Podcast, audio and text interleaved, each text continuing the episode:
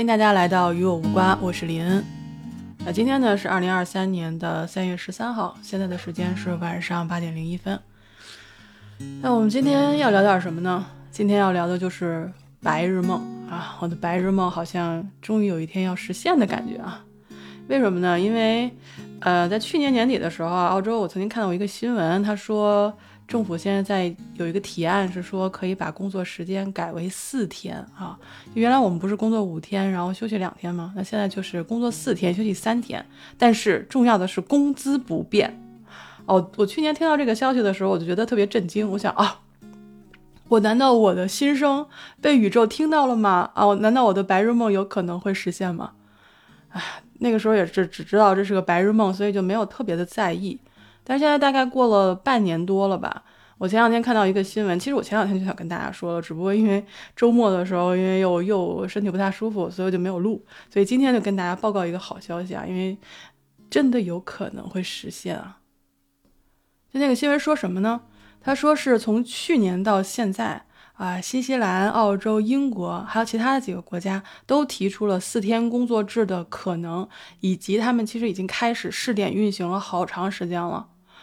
而且在澳洲的时候，它有一个工作关注特别委员会啊，这个委员会就跟这个联邦政府说，说应该对于标准工时进行审查，然后以缩短标准工作周。他建议什么呢？建议就是一百八十一百，它是一个模式。什么叫一百八十一百呢？就是说雇员保留百分之一百的工资，然后同时将他的工作时间减少到百分之八十。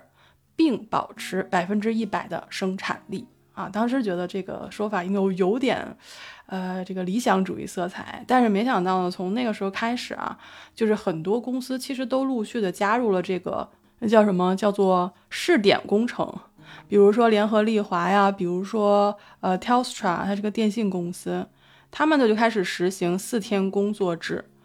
他们一般会采用三种模式啊，我给大家说一下。第一种呢，就是工作四天，休息三天。那工作时间呢，就从每周的三十八小时或者四十小时下降到了三十二到三十五个小时。最重要的是薪资不变，但是呢，员工必须要完成规定的工作量。那这个呢是第一种。第二种呢，就是说每周的工作时长不变，也就是说还是三十八小时或者四十小时，但是每天的工作时间会延长一到两个小时。那这个是大部分的实薪企业会采用这样的模式。第三种呢，就是属于比较灵活的了，就比如说我可以在公司上班，我也可以居家办公啊。当然，我非常喜欢这个第三种啊。我看新闻里说呢，说联合利华在新西兰已经做了为期十八个月的试点，而且结果是非常成功的。同时呢，员工的旷工率和有压力都分别的下降到了百分之三十四和百分之三十三。啊，这个率呢，大家可以不用管。我到后来我再给大家解释一下为什么这个旷工率会下降啊。而且这个呢，还不光是说新西兰和澳洲，呃，我记得之前看过一个新闻，是说比利时还出了一个新的法律，是允许啊这个员工。在四天内每天工作十小时，然后就可以获得额外一天的休息时间。同时，还有什么冰岛、加拿大、日本、美国的一些企业也进行了一些试点工程。哦，我就觉得好厉害啊！我是觉得我的梦想真的有一天会实现吗？就是工作四天，然后休息三天。我知道啊，有些听友可能听到这儿会说啊，这不可能的，我们每天已经卷到。加班加班加班加班了啊！你还让我工作四天，那我不是要每天工作二十个小时吗？对吧？所以，所以这个东西真的是要分具体情况的。那我为什么说我的白日梦是有可能实现的呢？是因为我所在的这个国家是澳大利亚。那澳大利亚不光是外来的移民以及当地的这个土著都会吐槽的，就是一个效率问题。你就比如说，我给大家举个例子哈，就是它很多。呃，工程 就比如说我家附近的一个车站，想当年真的是建了一年多到两年才建好的。那那个车站有多大呢？它一共是四条呃轨道，然后就是两个两个站台，就是嗯搞了两年。真的，我们当时人民大会堂也才用了十个月，好吗？现在我们做一个就是火车站的。改改轨啊，或者说新建，我觉得应该很快。我记得原来看个视频就超快的一下，一晚上好像就搞好了。但是在澳洲恐怕不行。嗯，我们这边人经常吐槽，就是说，如果你要修一个东西的话，大概有四个人，然后四五个人，然后围着一个干活的人在看啊，基本上是这个效率。所以就是说，每个员工在工作的八小时里面，虽然不是说所有的产业企业啊，但是经常会看到，就是有人在摸鱼。我记得之前看过一项前几年一项调查啊，就是说一天八小时的工作时间里面，人们可能用两个小时左右的时间啊，两到三个小时的时间来工作，然后剩下时间在摸鱼。比如说我要去看看新闻啊，然后刷交刷刷这个社交媒体呀，啊，这个网购一下，吃个零食啊，还是提到网购啊，就不能不再吐槽了，因为澳洲这边的网购实在是，哎，我前几天在朋友圈那个刷了一条，就是说什么。就是有一个公司给我打电话说，你们公司要更换电脑吗？啊，我说可以啊。我说更换电脑的话，你们大概多长时间给我们送啊？然后他说大概三到四周。我心想是现造吗？我当时问他，他说是的。哎，所以这个这个效率真的是要命啊。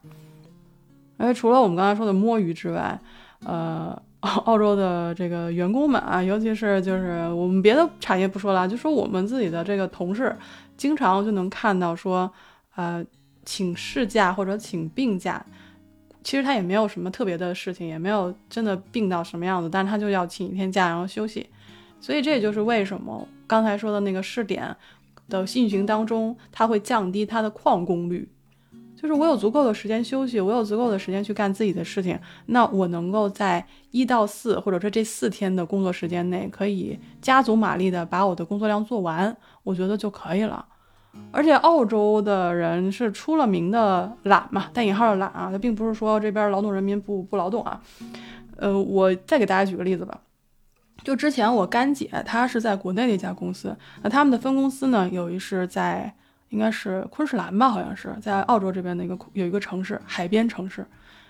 那个时候呢，他们是在美国还有一家分公司，所以美国、中国、澳洲三个地方的人要同时的加个班啊，就是要通个话。结果美国和中国那边都 OK 了，就是澳洲这边不 OK。为什么？他说我要下班回家陪老婆孩子。所以那个时候他就问我说：“澳洲人都这样吗？”我说：“不能说所有的澳洲人都这样，但是很多澳洲人都是这样的，就是不愿意加班。我凭什么加班呢？对吧？我。”家庭时间下了班了就应该陪孩子陪老婆，然后到了周末时间呢就是家庭的时间，所以我觉得这个四天工作制对于澳洲来说，我觉得是非常合适的。而除此之外呢，我看那篇报道里还说了一些数字，他说根据最新的人口普查数据，百分之三十八的澳洲人每周工作时长这个等于或者大于四十个小时，那在十年前是什么比例呢？是百分之四十五。十年前百分之四十五，现在是百分之三十八，所以就是说，有越来越多的澳洲人，他不愿意去工作那么长的时间了，他更注重于工作和生活之间的一个平衡。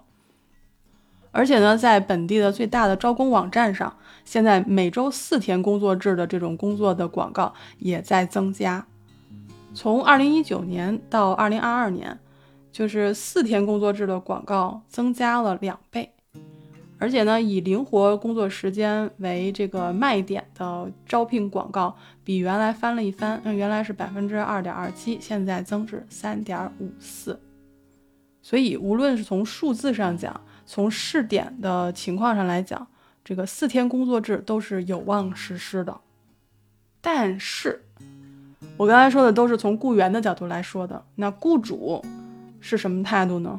啊，应该。跟雇员的态度还是有一些不同的，然后据说是绝大多数的雇主对四天工作制的这个效率还是有一些抱有怀疑的态度吧，因为可想而知嘛，你你五天的时间你可以摸鱼，难道四天的工作时间你就不摸鱼了吗？那很多雇主认为他这样是没有办法收回企业为此付出的这个成本的，而且也并不能提高利润。很多雇主会认为说减少工作时间就是懒惰，他这是划等号的。他也不真的不信任自己的员工可以在更短的时间内提高效率，所以总而言之就是公说公有理，婆说婆有理。那这件事情到底能不能实现呢？就是四天工作制能不能实现呢？作为一个雇员，我还是时刻准备着啊，我希望它可以实现，因为毕竟八小时工作制是靠斗争得来的，那四天工作制说不定也可以通过斗争才能够得来。那既然是白日梦的一期，我就想问大家：如果真的四天工作制实行了，那么空出来的那一天时间，大家打算怎么用呢？哦，如果说只是随随便便的过去了，消耗掉了，那我觉得就好可惜。所以我把这个问题就放在这儿，留给大家。如果真的四天工作日实施了，那多出来的一天，你打算用来做什么呢？如果你想到的话，就在下面留言给我吧。您现在收听的是与我无关，我是主播林恩，咱们下期再见。